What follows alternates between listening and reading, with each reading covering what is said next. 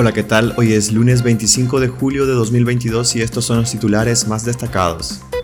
La Unión Europea advierte de un cuarto paquete de sanciones a la dictadura de Ortega.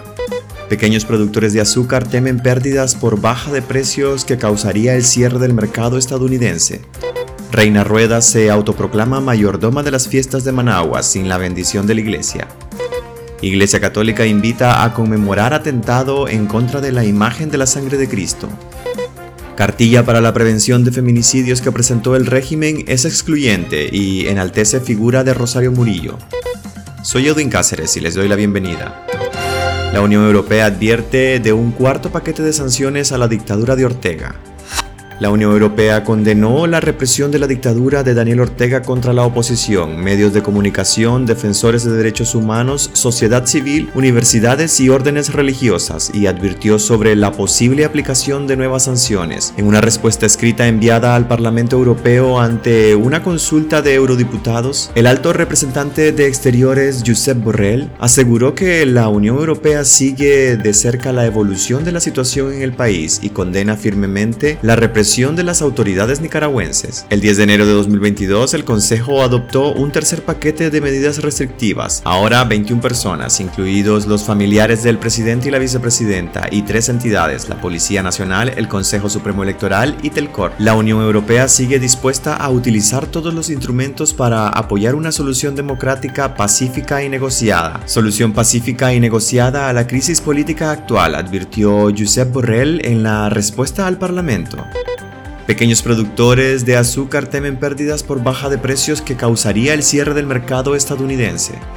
Los pequeños y medianos productores temen una caída en el precio de la caña de azúcar que le venden a los cuatro ingenios del país tras conocer que Estados Unidos ya no comprará la cuota de azúcar que Nicaragua tenía asignada para el 2023. Esta decisión de Estados Unidos de excluir a Nicaragua del programa de asignación de cuotas de azúcar nos tomó por sorpresa a los pequeños y medianos productores que comercializamos la caña en los cuatro ingenios que operan en el país, explicó un productor ribense. Ahora los pequeños valoran si van a mantener sus áreas de siembra o si tendrán que reducir sus hectáreas de caña de azúcar. También desconocemos si el precio de la tonelada de caña se verá afectado o si se mantendrá en un promedio de 27 dólares como en la zafra 2021-2022, dijo otro productor del departamento de Granada. Ellos tampoco pierden la esperanza de abrirse a nuevos mercados para colocar el azúcar tras la decisión de Estados Unidos.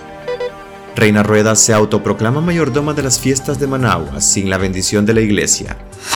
La alcaldía de Managua dio por inaugurada de manera oficial las fiestas populares en honor a Santo Domingo de Guzmán, las más grandes que se celebran en Nicaragua, que pueden aglutinar cientos de miles de personas entre el 1 de enero y el 10 de agosto. La alcaldesa orteguista Reina Rueda se autoproclamó como mayordoma sin la bendición de la iglesia. El inicio de las fiestas fue anunciado por la funcionaria en medio de una actividad cultural en la que no participó la arquidiócesis de Managua, tal como ha ocurrido desde 2018, primero a causa de la crisis sociopolítica que atraviesa Nicaragua y posteriormente debido a la pandemia de COVID-19. Rueda también alzó la tajona que la identifica como mayordoma de las fiestas de Managua. Sin embargo, la denominación no contó con la bendición de la iglesia, como era la tradición hasta 2018, ya que en los últimos años ha dejado dicha responsabilidad en manos de diferentes sacerdotes.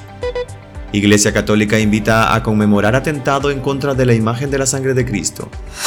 La Iglesia Católica de Nicaragua invitó este domingo a sus fieles a conmemorar el próximo 31 de julio el segundo aniversario del que consideran un atentado en su contra, ocurrido en 2020, cuando una capilla de la Catedral de Managua fue incendiada. La Arquidiócesis de Managua llamó a los creyentes a participar en una jornada de reparación por el atentado cometido en contra de la sangre de Cristo. El 31 de agosto de 2020, la capilla que guarda una imagen de la sangre de Cristo que permanece en Nicaragua desde 1600 y ante la cual en 1996 el Papa Juan Pablo II se arrodilló y oró, se incendió luego que un desconocido le arrojó una bomba, informó en su momento la Arquidiócesis de Managua, con base en relatos de testigos. La policía de Nicaragua, cuyo jefe supremo es el presidente Daniel Ortega, quien acusa al clero de querer derrocarlo, determinó que se trató de un accidente desatado cuando un recipiente de alcohol cayó sobre una veladora.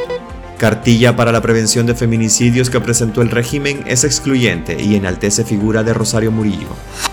La dictadura presentó una cartilla para la prevención de feminicidios con un diseño propio de la propaganda del Frente Sandinista, cargada de texto y con una imagen a media página de Rosario Murillo. Según organizaciones de mujeres consultadas por Despacho 505, esta es una medida excluyente y tiene más tintes propagandísticos que interés por atender una problemática que cobra decenas de vidas cada año. La cartilla consta de 24 páginas en las que el régimen presenta definiciones técnicas de violencia y tipos de violencia combinada con palabras claves como buen gobierno, menciones explícitas a programas gubernamentales y repetición excesiva de familia, paz y comunidad. Para disminuir la cantidad de feminicidios en Nicaragua, el régimen le apuesta a la denuncia y promueve en la cartilla la forma de hacerlo. Comisarías de la mujer, líneas telefónicas y la página web de la policía. Esto es excluyente para la mayoría de las que viven en comunidades rurales, que no tienen acceso a teléfono e internet. ¿Cómo van a llegar a ellas? ¿Qué hará el Estado para estar allí y atender sus casos que históricamente han quedado en la impunidad? Cuestiona otra activista. Pues hasta aquí quedaríamos este día. Gracias por acompañarnos y recuerden visitar nuestra web despacho505.com para ampliar y conocer más noticias. Y también nuestras redes sociales aparecemos como Despacho505. Que tengan un excelente día.